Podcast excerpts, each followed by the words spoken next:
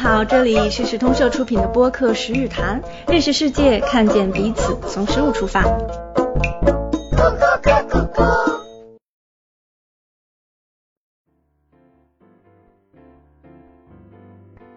刚才我能看到他那个切鸡的就搞得很细，就他还把那个最前面那个指甲给你剁掉。是吧？我们北京从来都没有享受过这种服务。我这我前几天在一个市场买一个鸭子，他拿出个火枪来帮我把那个毛给烧了，啊，一根根毛都帮我烧干净。猪手也可以啊，对，啊，猪手猪手确实毛很多。嗯，你不用伸出自己的手。没 有，我就没见过这种。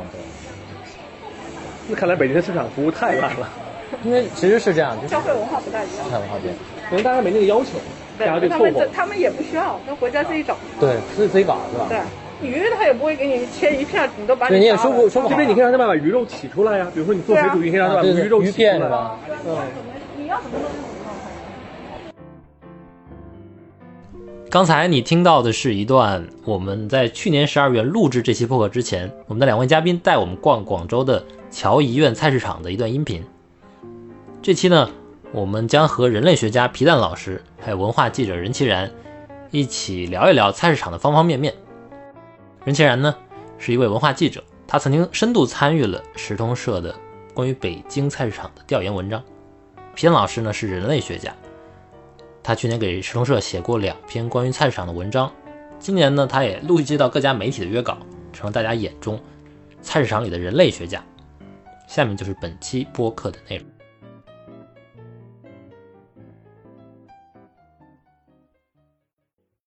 欢迎收听时通社的播客《十日谈》。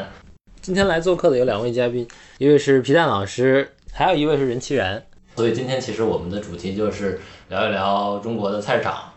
首先，其然跟大家打个招呼 Hello，大家好。啊，皮蛋老师。？Hello，大家好。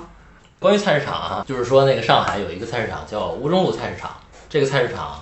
它好像跟 Prada 就是这个时尚品牌做了一个联名活动，然后豆瓣上我们就看到有一条特别有意思的消息，就是说一个人他在菜市场里买了菜，然后他把这个菜扔掉了。为什么他把这个菜扔掉了呢？其实是因为他想要这个 Prada 的这个袋子。然后我觉得这个事儿就是好像当时传播特别广，不知道你们有没有听到？是的，这个事情在当时其实媒体上写了好多。乌中路菜市场很好玩的，我一八年年底、一九年年初去过一次，然后那个地方其实已经在上海是一个挺寸土寸金的，呃，这样的一个核心地段的一样的一个地方。当然，它还有很多小店，但是很多店已经变成了一个非常洋气、非常吸引这些周末出行的外国人以及城市里的这些新的中产的这样的一个地方。比如说，他们有家店叫做那个 Avocado Lady，不知道皮蛋老师听过没有啊？它是上海的特别有名的一个这个外国人的买呃蔬菜、买水果、买一些 grocery 的一个一个地方，就有点像北京的三元里，但是它是这个小店，特别小的一个门面儿。然后乌中路菜市场原来我觉得特别好玩的一点就是它的这个菜饭其实做的很精细。嗯。当时去你去那边逛的话，比如说当时春天去的话，它那个有各种腌笃鲜的料放在那里，有各种咸肉、火腿，然后他在会现场煲一些鸡汤，然后把那个味道弥漫在菜市场里面，让大家闻到那个味道。我在那里剥那些蚕豆啊、毛豆啊这些东西。呃，一九年年底的时候，他好像改了一轮，改了一轮之后就变得更现代化了，更加的这个看上去更高级了。他应该也请了一些设计师做了整个外装。然后今年就变成了跟 Prada 的一个合作，我觉得其实也挺不意外的，就整个街区都在变得网红化和这样的一一个更中产、更更强调这个消费升级的这样一个概念。所以我觉得也是两边在中向中间靠拢，就是说菜市场它它好像在升级，在变得更时尚。大家原来觉得菜市场是过时的，那对于 Prada 的受众来说，他又觉得哦，菜市场好像是个挺新鲜的玩意儿。对于买 Prada 的人来说，他不会想到他会去跟菜市场合作，就是这种有设计感、有时尚感的东西，跟菜市场这个好像比较土的东西，呃，联合起来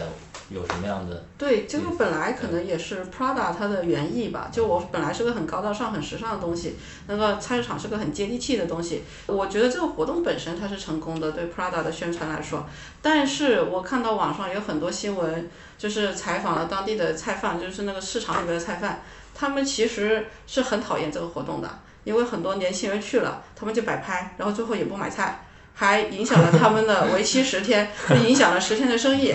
所以这个就引起了一个问题，就是说这种呃，吸引了年轻人过去，但是不能长期的吸引年轻人去买菜。就很多我们现在发现，年轻人不爱去菜市场了，这也是菜市场呃经历阵痛或者转型期的面临的一个问题吧。其实我觉得倒是有一个点，就是说，呃，他们想把这些人吸引去菜市场，那么菜市场就像吴中路这样菜市场，原来是谁在买呢？当地居民呀、当地的雾中路的街坊会在买，对尤其比如说你像楼下的那个小店，它会吸引就是整个比如说这个上海市中心的外国人啊，然后这些中产过去买一些这些杂货呀菜，他们都会去的。所以就是说，你看这个菜市场它这样升级改造，呃，我不知道当地的社区像他们会怎么看，因为我们知道，呃，可能网红网红化可能，呃，对于这些外来的人来说，他们觉得这东西很有意思，但是当地的居民他们会觉得这个很好吗？像这种类似的这种改造的案例里面，我觉得北京的三元里是不是可以拿出来当做一个比较类似的例子？嗯就是这几年其实三元里市场越来越网红化，或者越来越像着一个呃旅游景点了。嗯，比如说这几这几年其实做了好几个活动。那前些年，比如说一九年的时候，这个得到跟那个某个经济学家去合作，把啊这个我们还报道过啊 这个书放进了这个菜市场里面去宣传，说是菜市场经济学。嗯然后又是后面又是一个艺术家把他的书法作品放到了三元里的这里面做一个做一个展览。这些活动就活动本身而言，它的这种吸引人的这个能力还是很强的。比如说年轻人会过去拍啊，嗯去把它当做一个网红景点打卡呀，买一点东西啊，这是可以的。但是你会发现，呃，对当地居民来说，它可能是另一个意义。比如说三元里的主要的顾客，实际上买的顾客，一个是使馆区的居民，还有一个很多其实可能是比如说酒店的厨师啊，嗯他有的时候缺一两个食材的时候，可能会去三元里采购，嗯因为他们的货比较全，或者一些比较别的地方少见的东西，三元里会买进来。但是，呃，其实他们这些活动跟居民的影响可能不是那么的直接关联的，因为像居民去购买的时候，可能并不是，呃，他跟他跟那些网红打卡，或者说跟这个大家去去打卡和随便买点东西，可能是错开的。就是我觉得这个是一个菜市场，它承载了不同的功能了。嗯，但是它的前提是这个菜市场可能已经不是我们日常去逛的那种街坊邻里的那种菜市场，它本身就是一种在一个比较特殊的区位，在一个呃有一些特殊的功能的菜市场。其实，在学术里面，我们经常说，这种菜市场改造，它很多时候是一个市生化的过程。对，您得解释一下这个士绅化的这个。这个市生化的过程，就是说白了，用呃俗话说，就是它变得高大上了。它在变得高大上的同时，环境是变得很好了，菜市场再也不脏乱差了，可能也没有那种鱼腥味了。但是它同时，它的摊贩可能会变化，就以前可能是那种小摊贩，它改造之后，它环境好了，它的定位提高了，它就会吸引一些连锁的商家，甚至就直接进入到菜市场里面租摊位卖东西。以前它可能没有一些海鲜的，现在面呃有很多海鲜，像三元里它有各国的香料，就卖的非常贵。这种情况下，一旦贵了，它面对的顾客群体就不一样。也就是说，菜市场市生化的过程，它是跟它周边可能这个城市化更新的过程是有关系的。比如你周边那个居民区老楼你都呃拆掉了，然后建建成了新的那种商贸大厦或者新的那个居民区之后，它那个周围居民的收入水平也提高了，所以这个菜市场也随着更新了。这个是这么一个过程。我总结一下您的话，就是说周围消费者其实它改变了，它升级了。那这个市场里它的这个形态其实也随之改变了。您的意思是这种这个意思吗？有可能是反过来，啊就是菜对菜市场也有可能他那个投资者他看到了这个商机，我先改菜市场，然后用、哦用这个吸引周边就扩大本来菜市场的服务半径，它可能只要呃有十分钟的步行距离或者两三公里，但是它如果有停车的设施呢，就给直接改造成一个商场呢。对在商场里面的菜市场呢，它这个就可以把它的服务半径给扩到五公里或十公十公里或者更远。如果打造成一个像网红景点一样的东西，它就可以吸引就更大范围的人那像您去看。对像您说的这种扩大到五公里到十公里，其实就不是我们传统概念上的一个菜市场了，它可能就更像是一个呃怎么说呢？一个一个门脸儿，其实，哦，比如说，我记得三元里有有几家香料店，我加过他们的微信，他们其实就是直接在这个呃朋友圈，就是他们有点像在三元里做成一个门面，嗯。这样很多人来了会发现这家店，嗯。跟他聊聊天就会把他微信加上，加上了之后呢，他可以把他的香料全程发货，因为对很多北京的居民来说，能够买到东南亚香料可能就那么几家店，或者能够比如说什么。端午节的时候吃个娘惹粽啊，嗯。东南亚的粽子，嗯。又比如说什么时候有个什么马来糕点，嗯。那这个时候可能就只有他们几家店有，那他就在朋友圈一贴，那你就会全程他给你发闪送，所以它相当于是把这个地方变成了一个它的流量的入口。哦，它的这个店本身也有点像做流量的感觉了。那然后它的它的顾客其实不可能都不只是十公里或者十五公里，它可能辐射整个北京城。所以我会觉得三元里有些店在往这个方向走。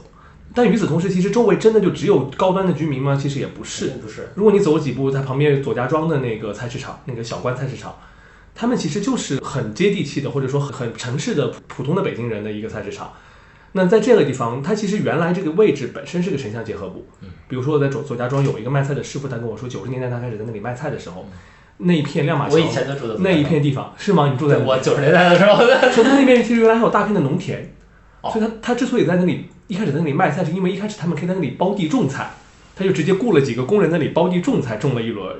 嗯然后后来越种越发现这地方种不下去了，因为使馆区盖起来了，然后那个整个地方大厦也起来了，它就变成了在这个市场卖菜了。嗯但是其实居民仍然有这个廉价菜的需要，因为像三元里的菜对他们来说绝对是太贵了，而且他们也不吃那些东西可能。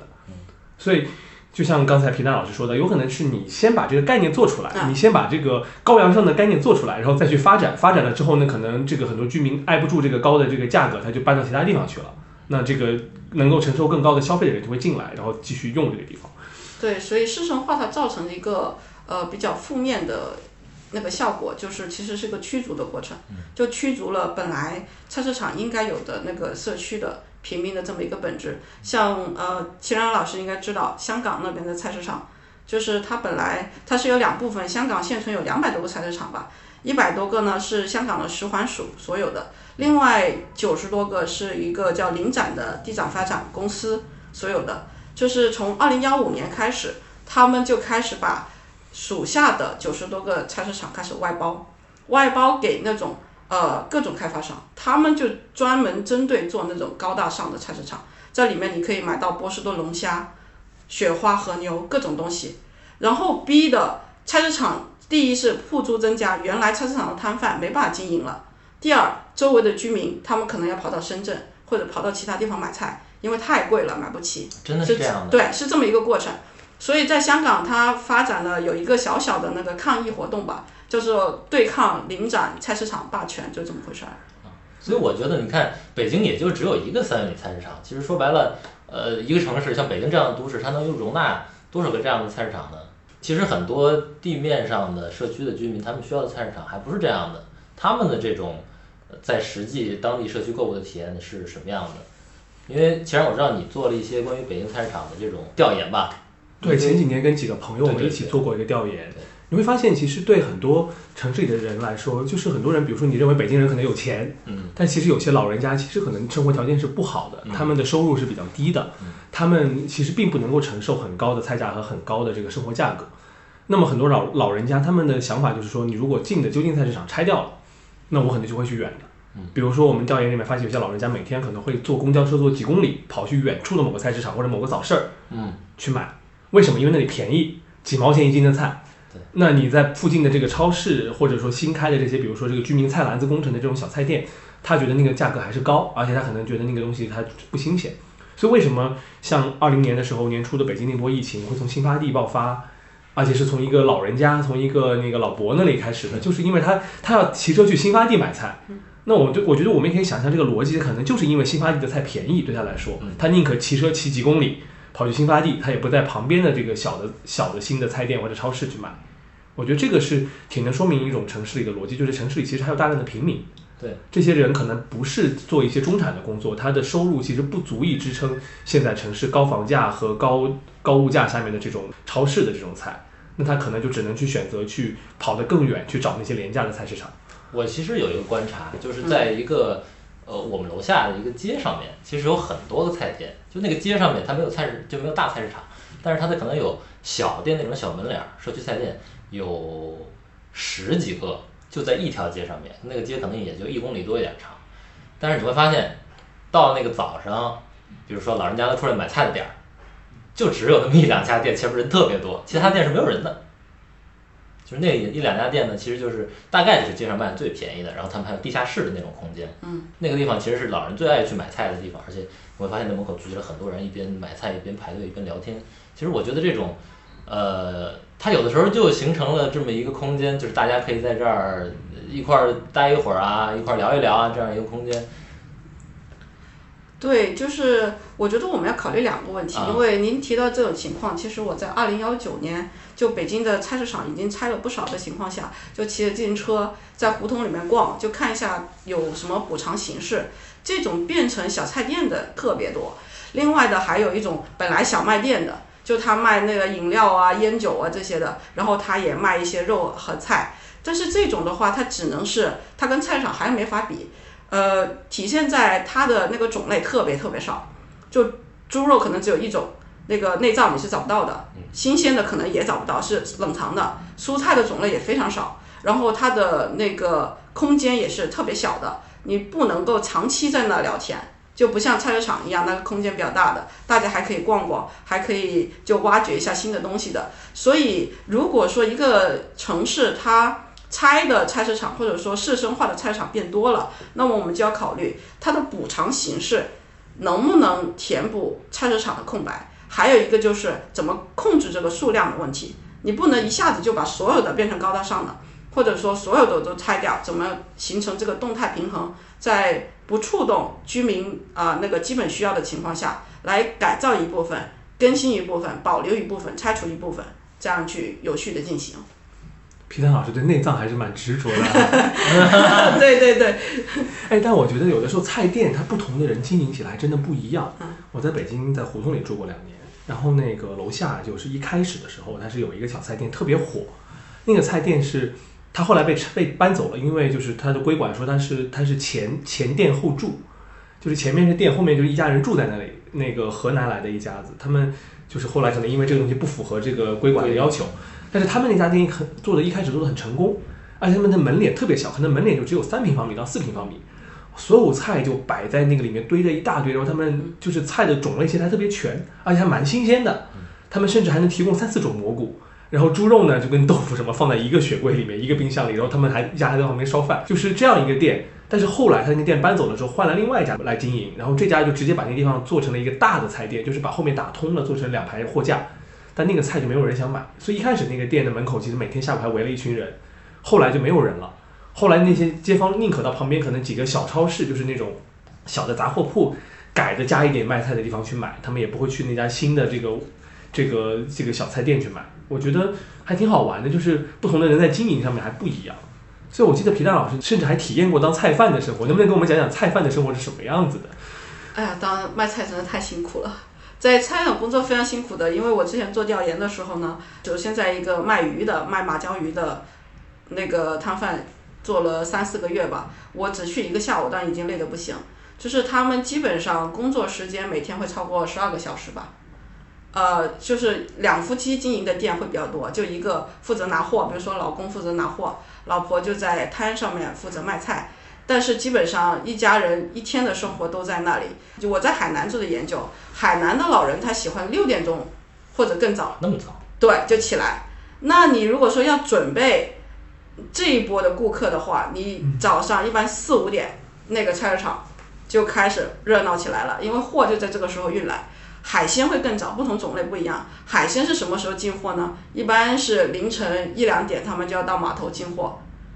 呃，他们进的货可能一天会二三十种那么多，到市场的时候也就五六点，然后开始六点钟开始，市场就开始热闹，一直忙忙忙忙忙到晚上八九点，所以只能倒班儿。就是你下午的时候，可能那个看摊的负责回去休息一下，然后下午的时候因为没那么忙，然后另外一个人来接替，收摊儿的时候再一起来。这种总体来说，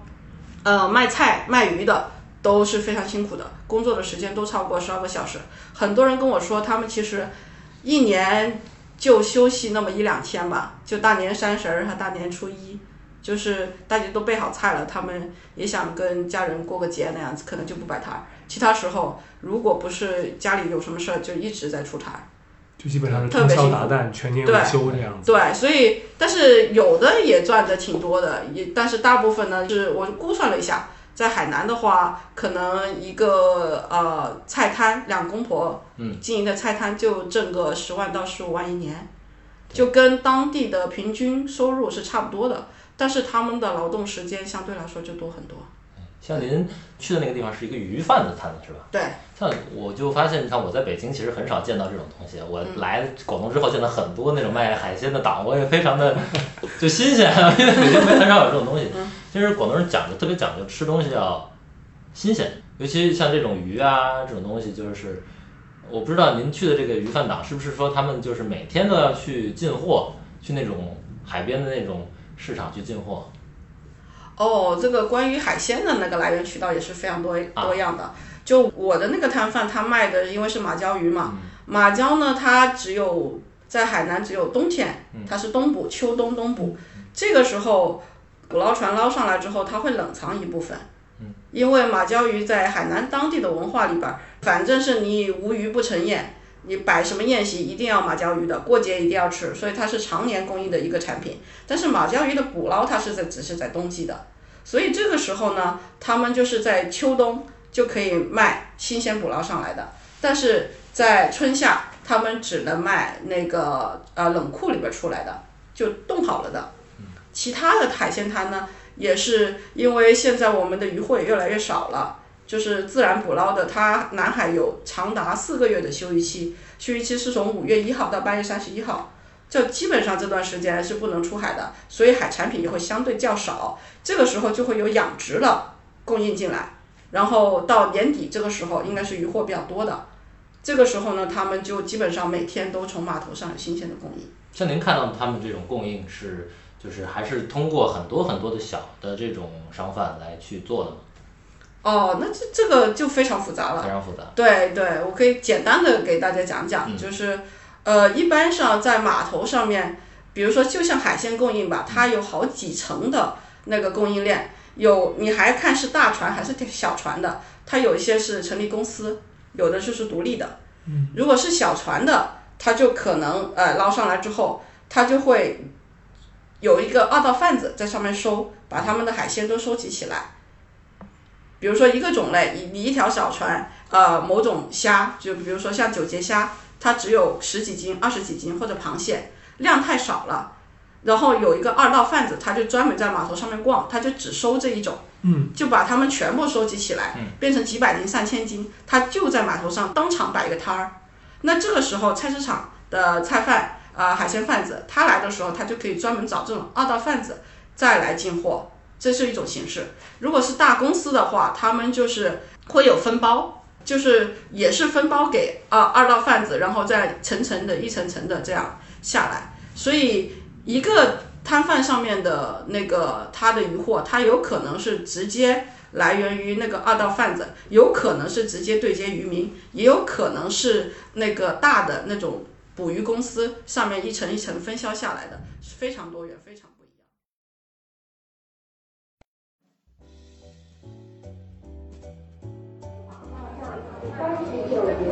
呢個蝦幾多幾多錢一斤啊？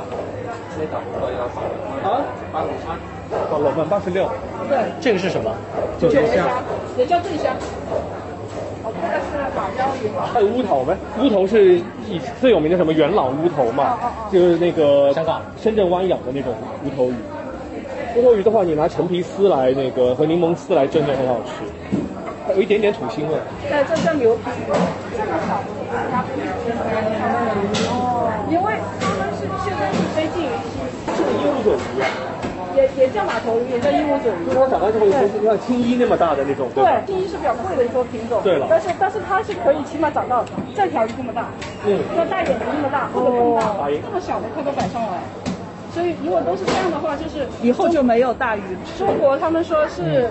近三十年，如果再按照这种方式下去的话，可能三十年以后就无鱼可捕。这个好全？部都是养殖鱼，没有海捕的。就这么小的，你就把它买掉，还有那个小鲨鱼，我经常看。这种牛皮鱼，他们觉得很嫩，小的很嫩什么的之类的，但是明明可以长到那么大才来消耗来的，仓也很小，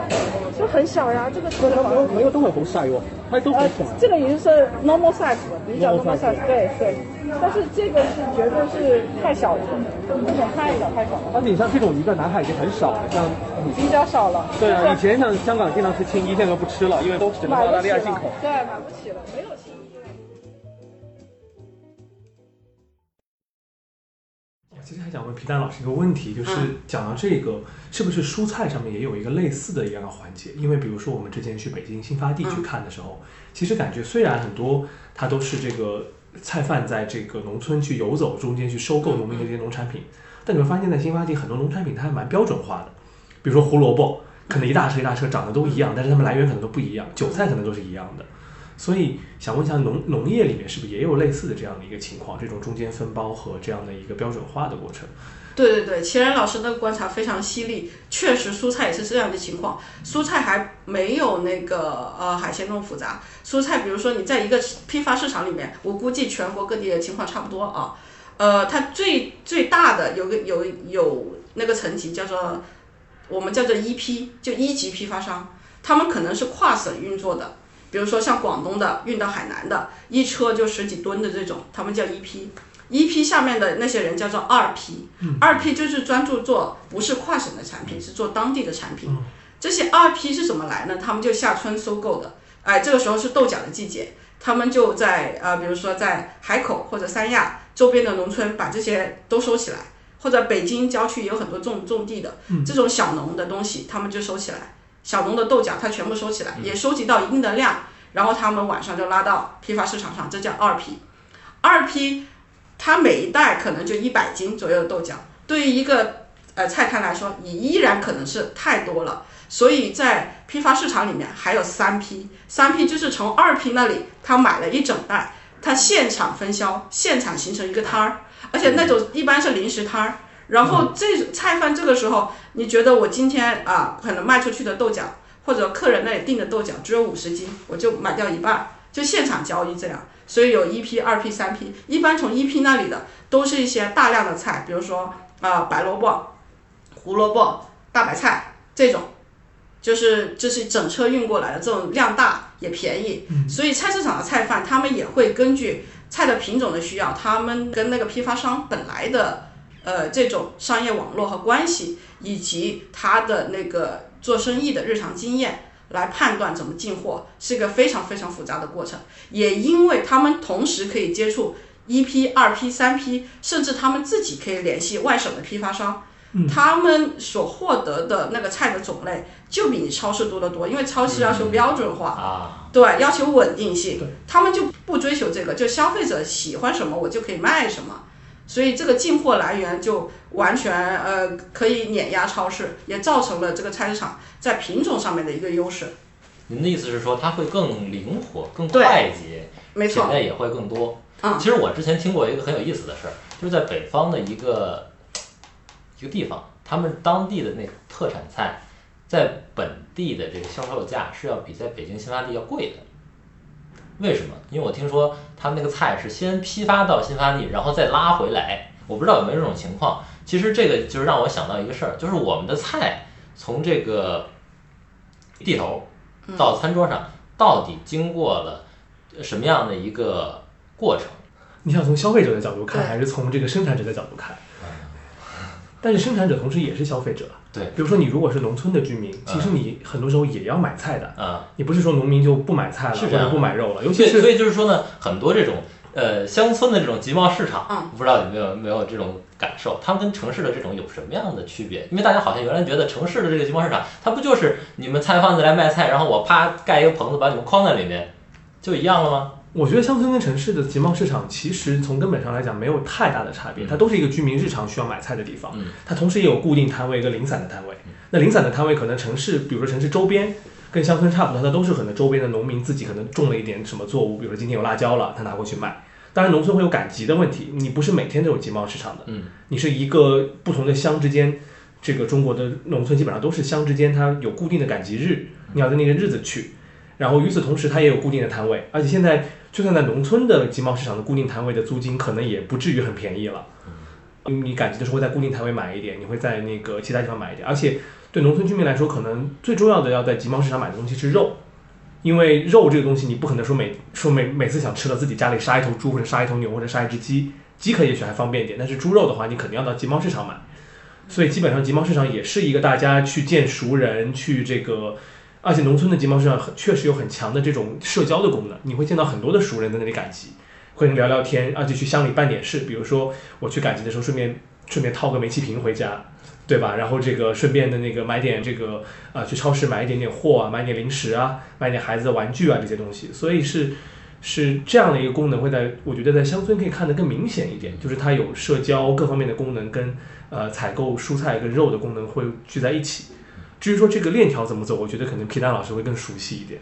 对不对？呃，我觉得链条上面还是有区别的，因为比如说，如果你在广州的菜市场，它的菜贩它的来源，因为广州周边确实农场少，因为它地租贵嘛，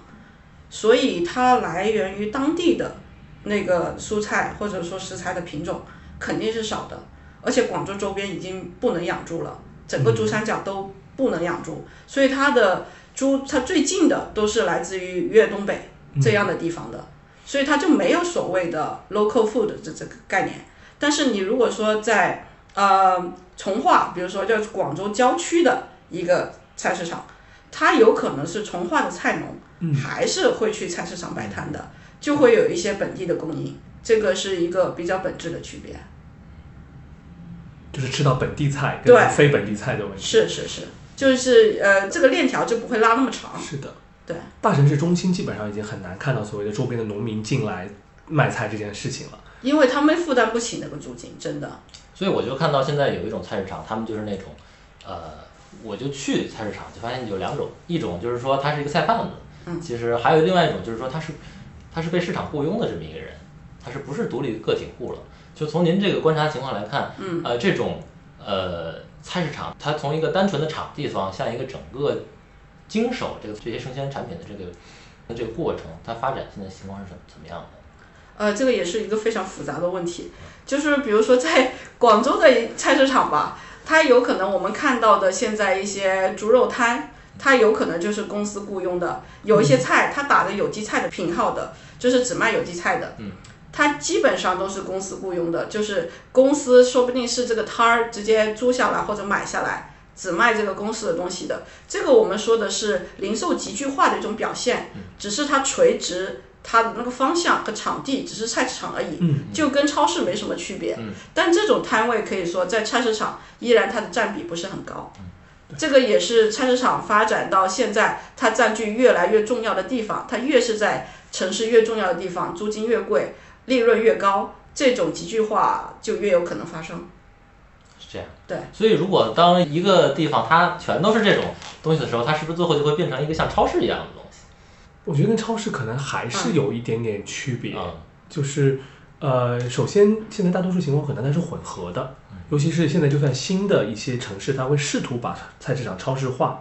它也会在一种，它也会做一种混合的摊位，比如说北京，我记得他们有几个地方是有一些规管的要求的，比如说呃，很多菜市场其实是能得到政府补贴的，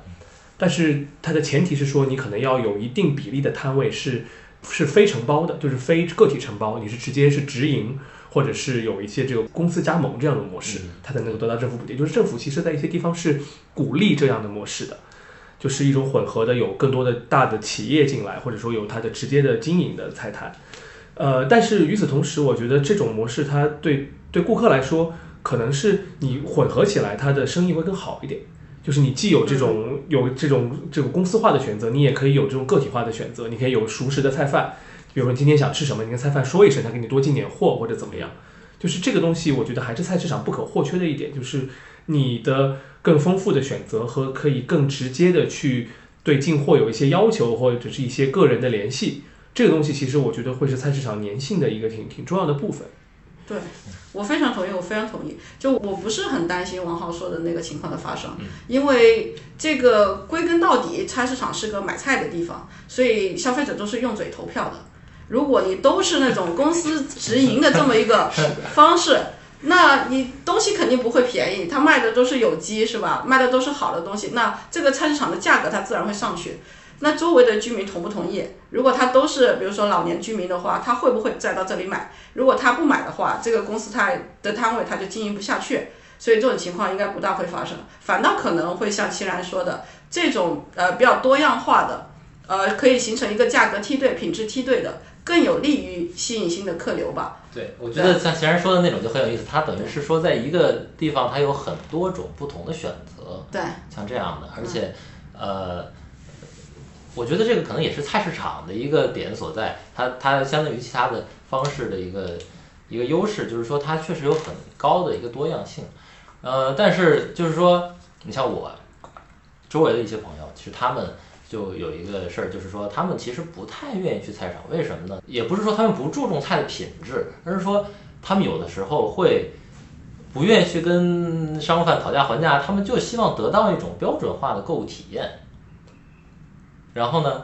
就想到我这两天看了一个调查，这个调查是怎么写的呢？说他们有些年年轻人现在还去不去超市？然后我们之前可能讨论的问题是说年轻人现在还去不去菜市场，现在已经是年轻人去不去超市了。然后这个问题他就完全把菜市场忽略了，他就认为好像超市就是我们现在线下的一个代表，年轻人好像现在就愿意去，呃，去超市就是能够去超市本身就是好像是一件很奢侈的事情，不在线上购物。然后我的感觉就是我们的购物体验好像已经发生了很大很大的变化，呃，今年好像有几个新闻嘛，那啊个深圳最早的一家，全国最早的一家沃尔玛超市要要关了。然后之前的好几家大的零售超市也是整个的营收特别差，当然这跟疫情可能有关系了。嗯但是我也觉得好像，但是我觉得一个问题是，你的朋友们现在还做菜吗？还做饭吗？哦对你说的这个问题很重要。年轻人还有机会、有时间、有空间做饭吗？对，这就是我年我们年轻人要讨论的一个问题。呃，就我觉得有的时候不去超市，并不因为可能我我不想去，而且可能我真的我根本就没有时间去超市，对对吧？我我可能我我作为一个社畜，我工作到晚上十点十二点，我还我还做饭呢，我回家我能煮个泡面就不错了。我就不知道菜市场会不会有这种危机感，说以后年轻人都不去菜市场了，菜市场最后就要这个危机其实已经在发生嗯了，而且是非常明显。要不怎么盒马他们都做，还有一些菜市场，他们为了自救，就是那种国营企业旗下菜场，他们已经开始在做一些预制预制菜的尝试。就是我把菜都给你切好洗好，你回家要想拥有这个做饭体验的，你还可以自己炒两下的那种，已经开始推出有这种了。这是他们想要在这个非常残酷的那个商业环境中求那个生存的一种方式。就菜市场，它为什么离年轻人越来越远了？我觉得一个是年轻人感受不到它里面的菜有多好，嗯，就是我们可能现在对菜的品质是脱离我们生活的一种一一种认知的。就是我挑一个菜心，我都不知道它是什么品种，也不知道它什么才叫好的菜心，什么是甜的，那个呃那个菜的那个口感应该是怎么样的。但老年人他们对这个可能就会比较讲究，所以他们就能体会到菜市场的好。对年轻人来说，不就是青菜吗？有就行了，是吧？哦，对年轻人没有敌意啊，我都要讲了，你也是年轻人好吧？我也没有多老。我觉得您刚才说那个，就是说他们现在搞很多预制，包括你现在线上平台啊，嗯买那个排骨啊，就是哎，就这么一小块儿，很是薄、很窄、很很好看。呃，然后你东西都切好了。昨天我们去菜市场的时候，我就发现了那个事儿，我就在北京从来没见过这个事儿，嗯就是那个他切那个鸡爪要把鸡爪最前面那个指甲要剁掉。嗯，我在北京从来没见过，而且你们的菜市场里面有很多的这种摊贩可以给你加工啊，可以按照你的要求去做呀。这个其实是不是也是这个线上的商超跟菜市场学到的一个服务的一个地方？哎，这个还真，我觉得来广州之前，你可能会嗯不太意识到说不同地方菜市场会有一些区别啊就这边会可能比如说你可以京去挑个那个肉，给你专门绞成肉饼，然后对与此同时还可以还可以帮你剁两下，因为这边说剁的肉饼好吃嘛。嗯我就见到我旁边那个菜市场，他们一他们一直在剁肉饼，而且还会给你加点马蹄啊，你从旁边买马蹄、买冬菇，然后让你给你加进去，他就给你差不多。做好了这种的。对，就是一种一种变相的预制。不过我觉得刚才想接着皮蛋老师说到的那点说，就是我觉得其实年轻人做不起菜或者没有时间做菜，跟菜市场现在面临很大的危机，其实在整个经济上也是同构的。嗯，它都是因为地价的问题，因为因为地产地租的问对题。你如果当地你将来做房子，它的它的价格是最高的时候，它为什么要让你年轻人住得很好，或者让你菜市场有有更大的空间发展呢？就是挤压年轻人的空间挤压菜市场的空间也是 也是一样的嘛。所以而且只有老年人有钱嘛。说说到底，我们这代人有的时候很多同龄人，你都不用说是什么比较哪个新菜好不好，你能吃上一顿新鲜的饭菜就不错了。为什么现在那么多预制的饭菜，那么多这种自热米饭、这种饭盒或者方便食品，就是因为大家也也没有时间去吃新鲜的或者怎么样了。所以可能我们的说的事情就完全不一样了，就不是说年轻人去是去菜市场，还是去超市，还是在线上买这些生鲜。你好不好好吃饭？就是就是他可能都连这些所有的加在一块儿，可能他这个量总量都在减少。是吧？对这个意思。我觉得香港其实提供了一个很好的一个预见，就是一个城市它的地产、它的整个这些东西到了一个非常密集、非常内卷的程度，你吃饭会变成一种什么样的东西？就是在香港，可能老年人他也不会去挑什么东西好吃或者不好吃，他可能就买第一，很多老年人会买罐头，因为罐头便宜，他可能付不起那个房租，他就买罐头。然后第二，呃，在香港菜市场不是最便宜的。香港的菜市场不是最便宜的买菜的地方，比如说有一个很有名的连锁超市叫做家宝超级市场，它卖什么呢？就是卖最便宜的菜跟肉，那些肉都是比如说巴西的冻肉，然后这个美国的大工业生产这种冷冻的牛肉、鸡腿，因为这个是最便宜的。比如说你到这里面，它一个大雪柜全都是牛肉或者鸡腿，三个鸡腿卖二十五港币，都不知道哪里来的鸡腿，你都无法追溯它的来源，它可能是十年前生产的，可能冻了有五年了，你也不知道，放在那里。菜也是，它进大量的大量的便宜的菜，然后非常的品相很差，然后打个红色的或者绿色的灯光，显得那个菜并没有坏。但是其实在那里购物的老年人非常多，因为可能对他来说，他这就是他他唯一能选择的东西了。那那对我们来说，如果大工业化推到那个程度，然后整个社会的资本化和它整个的一个呃地产化到了那个程度，金融化到了那个程度，它可能也会变成一个类似的业态，就是我们菜市场可能就变成了一个大的廉价的，让你能够每天去那里买一些补充。补充满足你你生存必要的东西的一个地方，而不是说你去选择那个菜有多好或者多新鲜了。那如果到那个程度的话，我觉得就会挺悲哀的了，可能。对，接着齐然的话来说吧，这确实确实是个担忧。呃，其实我觉得菜市场它的菜便宜吗？这是打个问号的。我专门比过价钱。嗯。我做研究的时候，到菜市场和当地的超市分别抄了十几种最常见的菜的价钱。超市大部分的菜都要比菜市场卖的便宜。就是为什么人还愿意去超菜市场？就菜市场它是。要跟当地的消费文化，跟他对那个菜的那个品质的要求是紧密结合的，这个它是它生存的一个根基。也就是说，还不仅仅是价格的一个问题，而且它现在对呃菜这个价格敏感型的人，它是越来越少了，也依然会有这个现象啊。但是不不是所有人都对价格敏感的。这个时候，菜市场它一个生存的根基就是你能不能提供多样化的选择。真正的新鲜的品质，以及跟当地人一些呃很契合的一些服务上面的需求相结合。就很多菜贩其实是的，他是他都知道当地人会做什么菜，然后比如说在广州的菜市场，你就去买排骨，他会问你是煲汤的呢还是做什么的。那如果你买了煲汤的排骨，他就会问你说，哎，那要不要再配一点瘦肉？因为煲汤的话配一点瘦肉，它那个汤煲得更香一点。那你在比如说云南的菜市场，你买鲜花，他就会告诉你可能。配什么东西炒着吃好啊，或者怎么做好？就是菜市场其实里面蕴藏着很多当地的菜式，它是一种像一点这个隐藏菜单的感觉在背后的。我我有一个发现，就是其实我去不同的菜店去买这个菜，确实有很多商贩去会给我推荐你，哎，他问他问我你会做什么菜？但是这种商贩一般是什么？就一般是那种个体户，嗯，很多。但是如果你是那个雇佣的，或者你个超市里，他就可能很很很普通，就来，哎，我们就你买什么啊？他就问一下你买什么，然后就结束了。我觉得菜市场里的互动，就摊主跟这个消费者的互动也很有意思。你看，一方面是摊主会给你一些建议哈，就是有有这样的；一方面其实也需要消费者有一定，您刚才也说了，消费者一定的辨识能力。其实我觉得这个也是好像菜市场的一种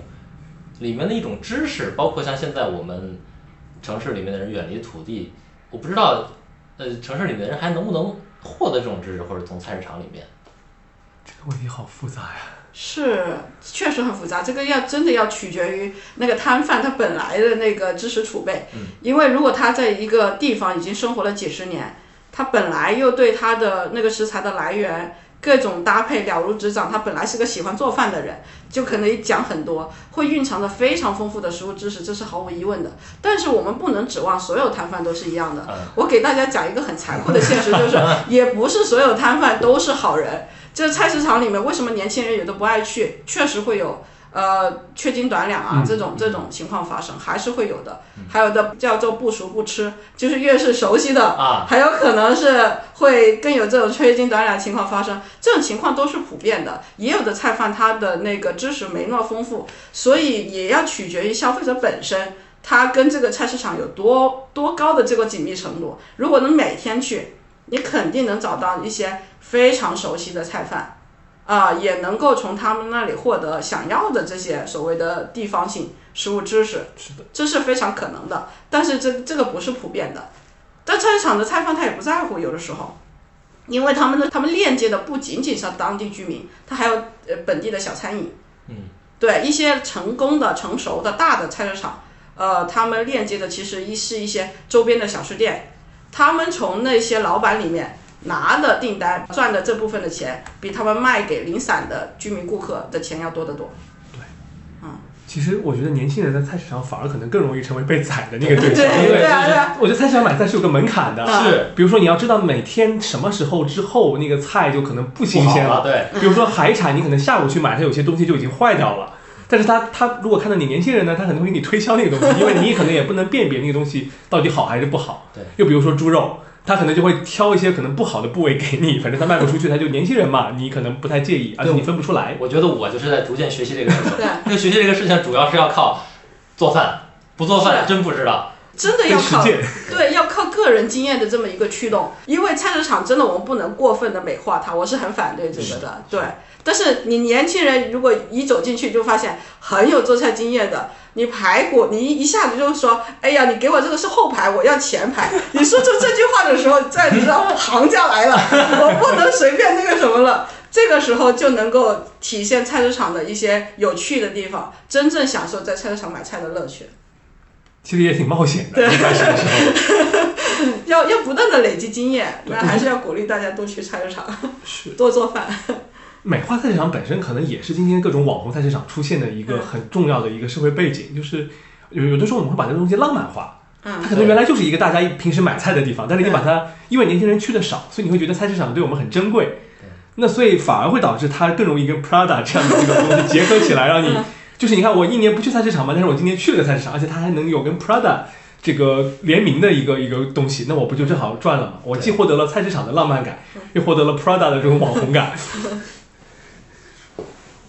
哎，但是我觉得刚才有一点就是，呃，其实这几年小餐饮好像也挺难做的，据我的感觉，呃，尤其是疫情之后，可能打工的基层的打工的会在城市里变少了，所以小餐饮它立足的整个人群可能本身也变少了，是不是就会也影响到了菜市场的整个的一个运营？会的会的，因为这个都是属于非正式经济的一部分嘛，就是菜市场跟这种呃小的餐饮这种小商业，它是一荣俱荣、一损俱损的这么一个关系，他们是同一个生态系统的。我们现在见到的，包括广州很多的都是一些连锁的餐饮了。这种连锁的餐饮，他们有自己独立的供应链，他们再也不依靠菜市场了。那这个时候，菜市场它存在意义又少了一分，这个时候也会造成了一些菜市场的生意下降。它一旦没有稳定的这个生意来源的支持，它也会随之消失。就是菜市场的压力其实来自于很多元化，一个我们说啊年轻人这个消费习惯的变化是吧？另外一个就是商业环境，总体商业环境的变化，还有一个就是那个城市它本来更新改造的这么一个压力。这三大压力来源吧，三座大山压着，菜市场真的不容易，但我们依然需要它。对。那其实差不多了，我觉得跟今天跟两位聊得非常好。这个我们石头上总是给人一种印象啊，就是说我们支持小农。今天又聊菜市场，好像那个以前的、旧的、过去的、不现在的东西都是我们支持的东西。其实我们不是这样单一的态度，我们只是觉得这个东西它很有意思。如果这个东西，呃，你想菜市场是一个很多元化的地方，如果有一些东西我们是可以挖掘出来，然后给大家看的，我觉得年轻人有的时候可以去菜市场跟菜贩提意见啊，就说你们多进点我们喜欢吃的东西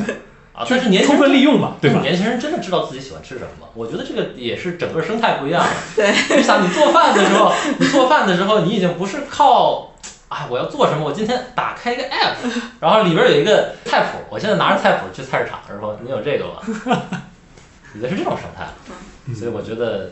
对菜市场是不是在变化，在向什么方向变化，以后是不是会消亡？我觉得这个问题其实是一个挺开放的问题。但是今天确实跟两位聊的挺不错的。然后也谢谢两位今天的参与，谢谢钱然，谢谢皮蛋老师，谢谢石通社的组织，谢谢各位听众朋友们。谢谢朋友们。